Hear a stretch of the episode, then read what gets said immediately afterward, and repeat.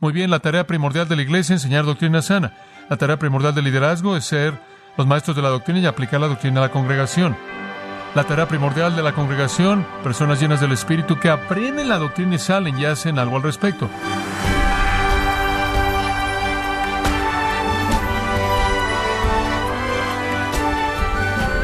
Estimado oyente, queremos darle la bienvenida, gracias a vosotros, con el pastor John MacArthur.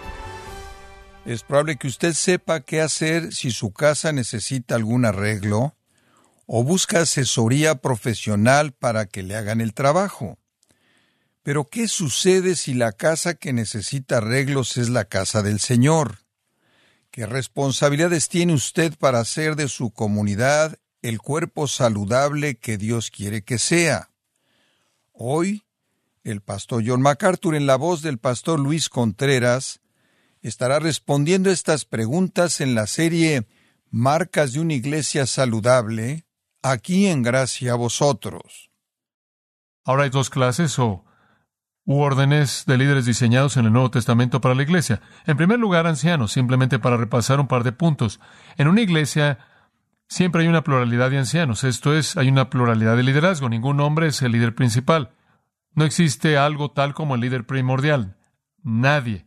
No existe una persona que está a cargo de la iglesia. Eso es totalmente opuesto al principio escritural de que Dios lleva a cabo su operación mediante las mentes colectivas de ancianos en la iglesia. Y entonces hay una pluralidad de ancianos, son calificados por Dios, son responsables a Dios, no son responsables a la congregación, no son responsables a un comité, no son responsables a un consejo de directores, un consejo de nada. Son directamente responsables a Dios por gobernar la iglesia. Ahora, es una responsabilidad seria, es una responsabilidad de peso hacia Dios, pero es una en donde hay gran honor y gran recompensa para esos hombres que son escogidos para esa responsabilidad. Después hay un segundo cargo. Y permítame darle los requisitos en 1 Timoteo capítulo 3 para un diácono. 1 Timoteo 3, 8. Asimismo, los diáconos deben ser sobrios o serios. Eso no significa que es una persona aburrida, significa alguien serio. Que no sea una persona con duplicidad, no le dice a una persona una cosa y a otra persona le dice algo más. De nuevo, no dado a mucho vino, no codicioso de ganancias deshonestas, que no busque el dinero, que se aferre al misterio de la fe con limpia conciencia, esto es, él debe ser semejante a Cristo. A eso va. No voy a tomar el tiempo para explicarlo. El misterio de la fe es que, ¿cuál es el misterio de nuestra fe? Dios en Cristo, ¿verdad? Ese es el misterio. Que Dios y el hombre fueron uno en Jesucristo. Y aferrándose a ese misterio con una conciencia limpia significa vivir una vida semejante a Cristo. Muy bien, él tiene que ser semejante a Cristo. Versículo 10. Y sean estos probados primero. Usted no mete a cualquiera para que sea diácono. Usted ve quién ha probado ser digno, después que sean diáconos, siendo hallados irreprensibles, después versículo 12, que los diáconos sean maridos de una sola mujer, que gobiernen bien sus hijos y sus casas, versículo 13, porque los que han ejercido el diaconado bien, se han ganado una buena posición y gran denuedo en la fe que es en Cristo Jesús. Oh, hay estándares, serio, no con doble lengua, no dado al vino, no codicioso de dinero, semejante a Cristo, irreprensible, el marido de una mujer, gobernando a los hijos y demás. Nada acerca de la enseñanza. ¿Se dio cuenta de eso? Porque el ministerio del diácono no es un ministerio de enseñanza. El ministerio de un diácono es un ministerio de cumplir con la administración y el negocio, los asuntos de la iglesia, pero se dio cuenta de que no hay ni siquiera un requisito de negocios aquí. El hombre podría ser un torpe con las matemáticas, ni siquiera importa eso. Lo que importa es todo espiritual. Dios tiene mucha más facilidad en operar mediante hombres llenos del Espíritu que a través de hombres brillantes que no son llenos del Espíritu. Y entonces todo requisito siempre es así. Incidentalmente, creo que también puede haber diaconisas en la Biblia. Versículo 11, también sus esposas, y las mujeres ahí podría referirse a diaconisas. Algunos dicen que se refieren a las esposas de los diáconos, otros diaconisas. Pero si usted lee Romanos 16, parece que Febe Febe ahí es llamada una sierva y la palabra ahí es lo mismo que diácono. Entonces podría ser que Febe fue una diaconisa porque había una necesidad de que algunas mujeres ayudaran a las mujeres candidatos para el bautizo, simplemente para ayudarles a vestirse y demás. Había una necesidad para que las mujeres cuidaran de algo de la cocina y algo del ministerio a las viudas, y entonces parece indicar que habían diaconisas que trabajaban con los diáconos. Y tenían que ser, versículo 11, serias, no dadas al chisme, no diaconisas que eran chismosas, sobrias, conocen también las prioridades, fieles en todas las cosas. Como puede ver, si usted tiene ese tipo de liderazgo en la iglesia, amigos, usted lo tiene que tener y está listo para avanzar. Ahora ese es el liderazgo y mantenga en mente, todo líder en la iglesia no es responsable a la congregación, es responsable a Dios. A Dios. Muy bien, ahora eso nos lleva al último punto, la congregación. Finalmente vamos a llegar a todos ustedes que han estado diciendo, sí, ustedes diáconos, sí, sigamos, ustedes ancianos, y ahora es su turno, le toca a usted. Vamos a llegar a la congregación en este punto. Muy bien, la tarea primordial de la iglesia es enseñar doctrina sana. La tarea primordial del liderazgo es ser los maestros de la doctrina y aplicar la doctrina a la congregación. La tarea primordial de la congregación, personas llenas del Espíritu que aprenden la doctrina y salen y hacen algo al respecto. Usted es el objeto de todo este ministerio que Dios ha diseñado de liderazgo para que podamos comunicarle de tal manera que le podemos comunicar a usted que está allá afuera y algún día quizás usted va a llegar a ser un diácono, un anciano, como Dios lo diseñó, quizás un evangelista, pastor, maestro, pero es cuando usted es fiel en cosas pequeñas que Él le va a dar a usted más.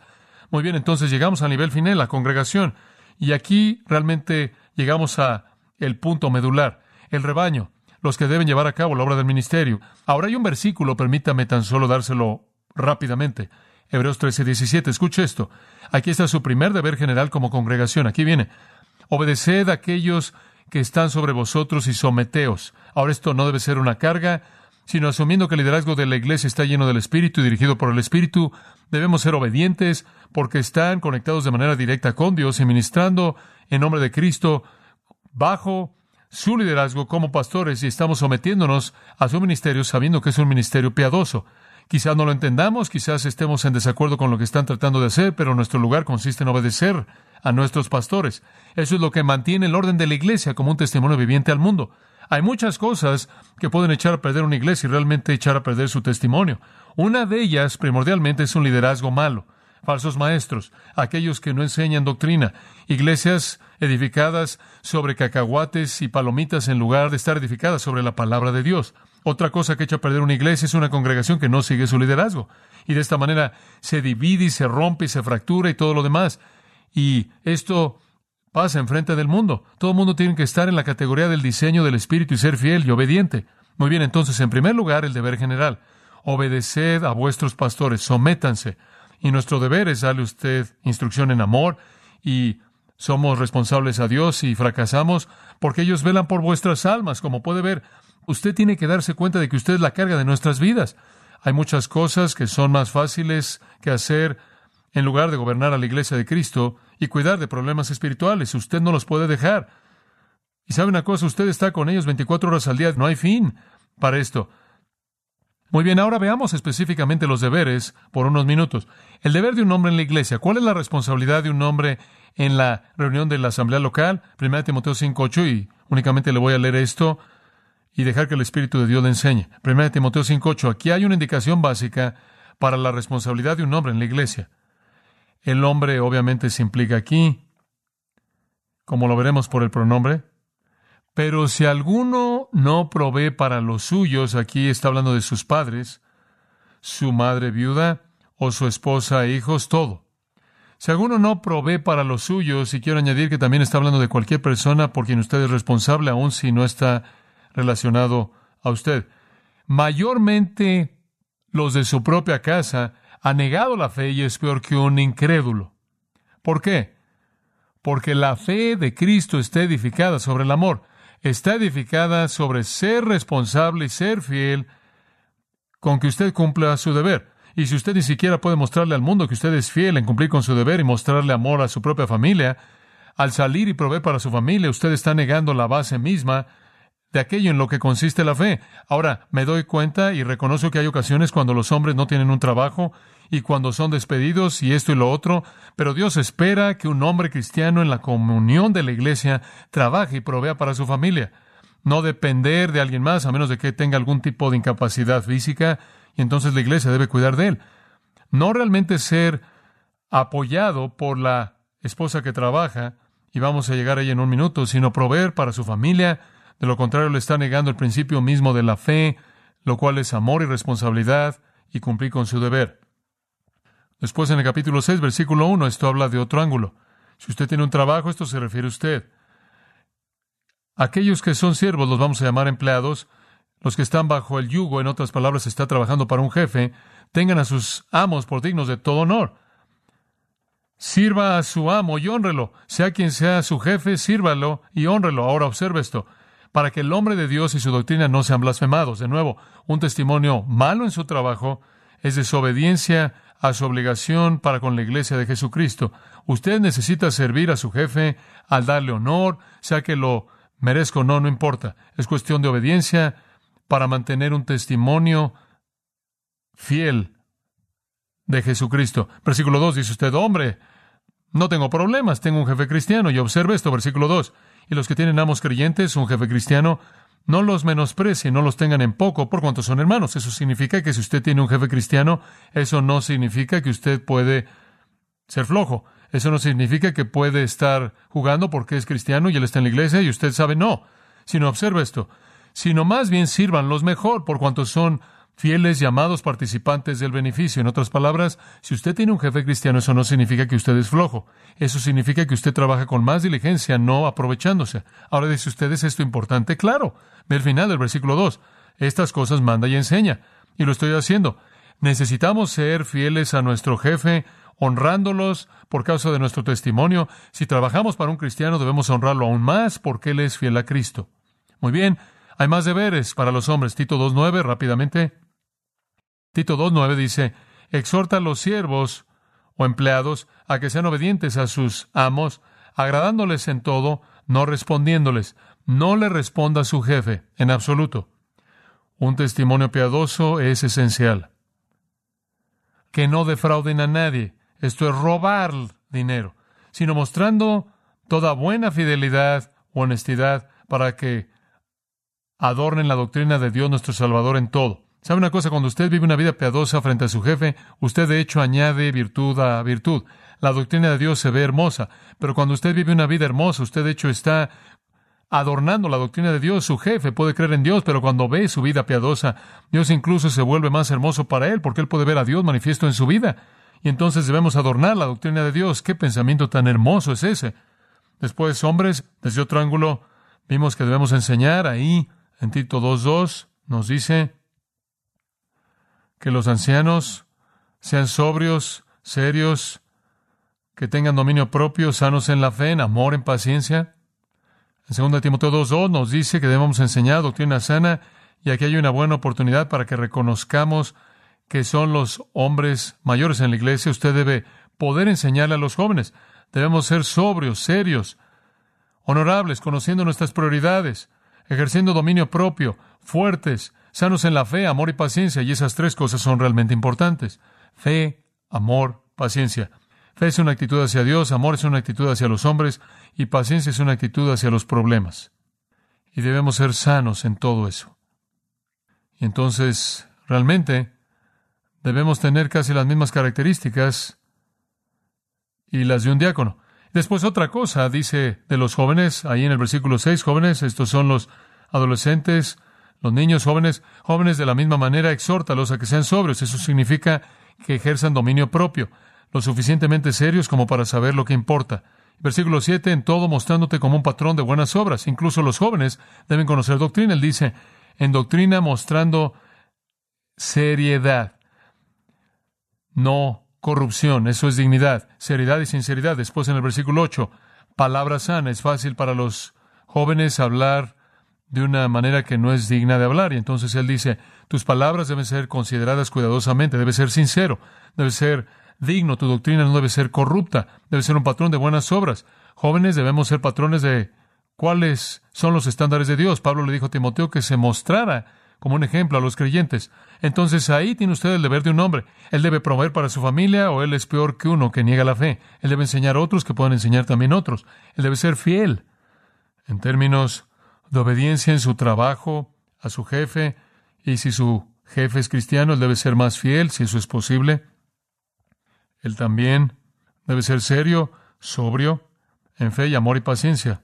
Él debe ser sano y sólido. Jóvenes, debemos ser patrones de el creyente a toda persona. Debemos vivir una vida semejante a Dios. Y no debemos ser corruptos en nuestra doctrina, serios, sinceros, y nuestras palabras deben ser aquellas que edifican. Bueno, podríamos decir más, pero no lo vamos a hacer rápidamente. El deber de las mujeres. ¿Qué debe hacer una mujer en la iglesia? Primera Timoteo 2.9. Y aquí llegamos a la ropa y el atuendo de una mujer. Dice usted, ¿por qué está eso ahí? Porque Dios quería que usted lo supiera, básicamente. No fue colocado ahí para tratar con el asunto del siglo XX, fue colocado ahí porque este es el patrón. Muy bien. 1 Timoteo 2.9. Asimismo, las mujeres. Coincidentalmente, permítame regresar en el versículo 8, dice una cosa más acerca de los hombres. Dice, que los hombres oren en todo lugar levantando manos santas sin ira ni contienda. Los hombres deben estar en oración constante. Después dice en el versículo 9, hombres, el patrón de los hombres es congregarse en oración. Asimismo, las mujeres, aquí está de lo que deben estar conscientes. Es fácil para los hombres simplemente estar ocupados aquí y allá.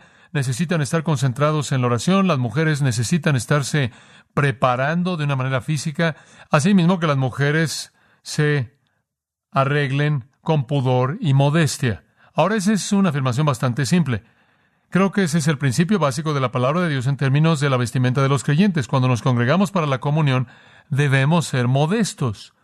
Ahora la gente me dice, ¿piensas en esto? ¿Te gusta esto por aquí, dividido aquí? ¿Te gustan los shorts con esto? ¿Te gustan los pantalones con esto? No me pregunten eso, no sé qué es eso.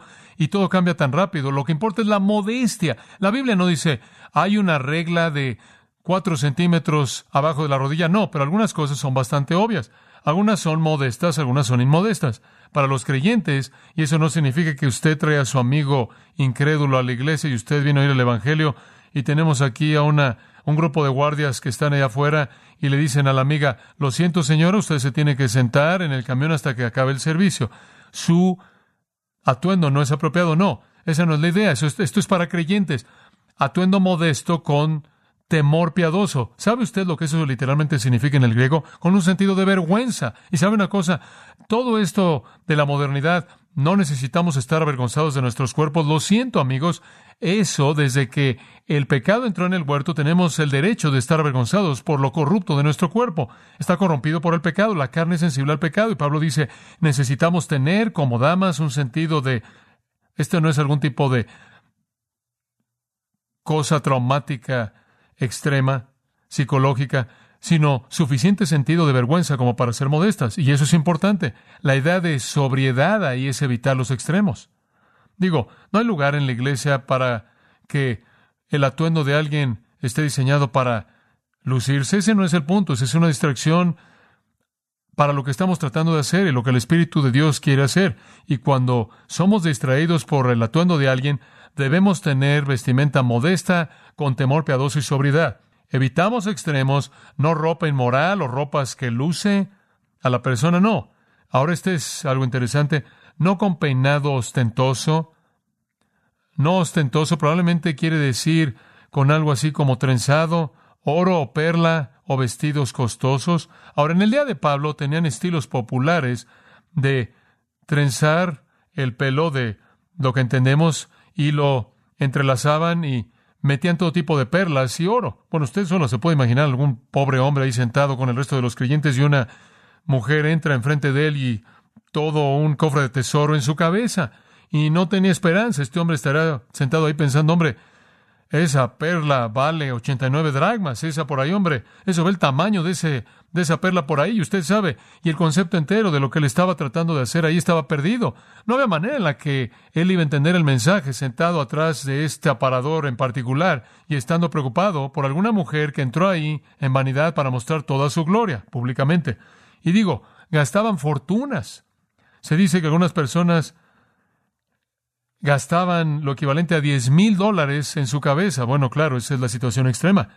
Y de eso está hablando. No creo que si usted quiere usar, usted sabe, unas perlas ahí de Woolworth, nadie la va a molestar por eso. Hombre, si usted tiene un par de aretes de dos dólares en sus oídos, eso no importa. Digo, no estamos tratando de ser ridículos. Lo que estamos diciendo es que no hay lugar para lucirse, para desfilar dinero en frente de la gente que está aquí para adorar a Dios y para compartir la palabra de Dios. Estamos aquí vestidos de manera modesta para no distraer de aquello que Dios quiere hacer mediante su Espíritu Santo y la palabra. Entonces las mujeres deben ser muy cuidadosas en cómo se visten, con mucha modestia. Esa es la pregunta y esa es la respuesta. Y no con cabello, que es una distracción. Ahora es una peor distracción si usted viene aquí y su cabeza se ve como si le hubieran dado vueltas. Eso distrae, distrae mucho. Eso distrae más que si usted hubiera hecho algo con su cabello. Pero hay un equilibrio, obviamente. Está bien si usted quiere usar algo que es modesto en términos de joyería, ese no es el punto. El punto es cuando usted entra a lo extravagante, se vuelve algo que distrae. En el versículo 10, y aquí está el punto positivo, sino con buenas obras, como corresponde a mujeres que profesan piedad. Digo, si usted es una mujer piadosa, ciertamente usted se va a ver como alguien que se preocupa por cosas piadosas, no como alguien que se preocupa por lucirse. Una persona piadosa no está preocupada por llamar la atención a sí misma. Y después el versículo 11 nos dice algo más acerca de mujeres cuando se reúnen. La mujer aprende en silencio con toda sujeción. En el servicio público las mujeres no deben hablar. Ese es el estándar. Ahora las mujeres deben enseñar en tiempos privados, instruir, veremos eso en un momento, pero no en el servicio público, no deben enseñar. Dice usted, ¿crees en predicadoras? No, punto. No, punto. Eso es exactamente de lo que ese versículo está hablando. Las mujeres aprendan en silencio con toda sujeción. El 12 más específico, porque no permito a la mujer enseñar ni ejercer dominio sobre el hombre, sino estar en silencio. No existe algo tal bíblicamente como predicadoras, ninguna. No existe algo así. Y entonces vemos el deber de una mujer, entonces en el mostrar en cómo se ve en el servicio debe ser modesta y guardar silencio. Hay algunas otras cosas que las mujeres deben hacer rápidamente. Tito 2, y vamos a simplemente cerrar con esto. Tito 2, versículo 3. Las ancianas, y esto claro, son las mujeres mayores. Anciana no quiere decir que usted ya casi no puede caminar simplemente significa que usted es madura. Asimismo, las ancianas que se conduzcan de tal manera como corresponde a la santidad tan importante, no siendo calumniadoras, usted sabe cuál es la palabra en el griego, las que calumnian, las que causan problemas. Es muy fácil algunas veces para personas mayores que no tienen mucho de qué preocuparse, incluso en el día de hoy. Tuvieron el problema el teléfono no se había inventado. Es muy fácil para la gente mayor enfrascarse en hablar de cosas que están pasando. Y sin ni siquiera darse cuenta de esto, y en algunas ocasiones dándose cuenta, comenzar algo que realmente lleva un problema real y un escándalo real. Más iglesias se han dividido por esto que por cualquier otra cosa de la que puedo pensar. Y entonces las mujeres deben estar preocupadas por no acusar falsamente, no causar problemas, sino que deben conducirse de manera santa, no dadas a mucho vino, y esto es bueno, Dice usted, ¿puede una mujer enseñar? ¿Cuál es la siguiente frase? ¿Qué es? Versículo 3. La última frase. Que enseñen lo bueno. Claro que deben ser maestras, pero no en el servicio público. Maestras de buenas cosas. Versículo 4. Que enseñen a las mujeres jóvenes. Dice usted, oh, no, parece que podemos hacer algo acerca de las niñas que están aquí. Algunas veces la gente se me acerca. ¿Viste el vestido de esa niña? Bueno, amigos míos, ¿sabe una cosa? Esa no es mi área. Haré lo que puedo. Nuestro liderazgo hará lo que pueda. El punto es este. Las mujeres mayores enseñen a las jóvenes. Si usted ve a una joven que usted piensa que es inmodesto, necesita consejo espiritual, esa es su responsabilidad. La gente se me acerca incesantemente, amigos míos, y realmente es una realidad. Semana tras semana, pastor, ¿qué va a hacer por esto? ¿Me entiende usted lo que digo? Querido miembro, nada. Ese no es mi ministerio. Voy a hacer lo que pueda en las áreas en donde Dios me convence a mí. Si ve una necesidad de un individuo, me acerco a ellos. Pero si Dios coloca a alguien en su corazón que necesita alguna ayuda, esa es su responsabilidad. Usted no puede esperar que una o dos personas hagan todo con todo mundo. Si usted piensa que hay alguna joven que necesita alguna asistencia y amor y algún tipo de aliento e instrucción, por favor, su obligación delante de Dios es acudir a esa persona. ¿Por qué cree que el Espíritu de Dios hizo que usted estuviera consciente de eso? En eso consiste el ministrarnos el uno al otro. Y valoro el hecho de que algunos de ustedes hacen esto. Eso es maravilloso. Usted tiene la responsabilidad en amor de proveer guía a las jóvenes y establecer el patrón, el ejemplo. Y aquí está lo que usted debe enseñarles. Y esto es bueno. Que enseñen a las mujeres jóvenes a ser sobrias, y me gusta esta, amar a sus maridos, a sus hijos, Ahora observe esto. a ser prudentes, castas. Ahora observe esto. Cuidadosas, ¿dónde? De su casa. Cuidadosas de su casa. Dice usted, ¿quiere decir que las jóvenes deben quedarse en casa? Eso es lo que dice y después, oh, esta es fabulosa. Oh, hombre, esto es bueno. Sean buenas, sujetas a sus maridos. El pastor no es responsable por estar por todos lados y enseñar a todo el mundo todo. Esa es su responsabilidad conforme Dios dirige si lo coloca en su corazón para ayudar a alguien más. ¿Qué le van a enseñar a las jóvenes? Muy bien, veámoslo de nuevo. Que sean sobrias, que amen a sus maridos, que amen a sus hijos, castas, prudentes, cuidadosas de su casa. Hombre, tantas jóvenes se preguntan por qué tienen problemas para disciplinar a sus hijos y por qué tienen problemas. Y el problema es que nunca están en casa con ellos. Nunca están en casa con ellos para enseñarles principios que son espirituales y básicos para sus propios patrones de vida.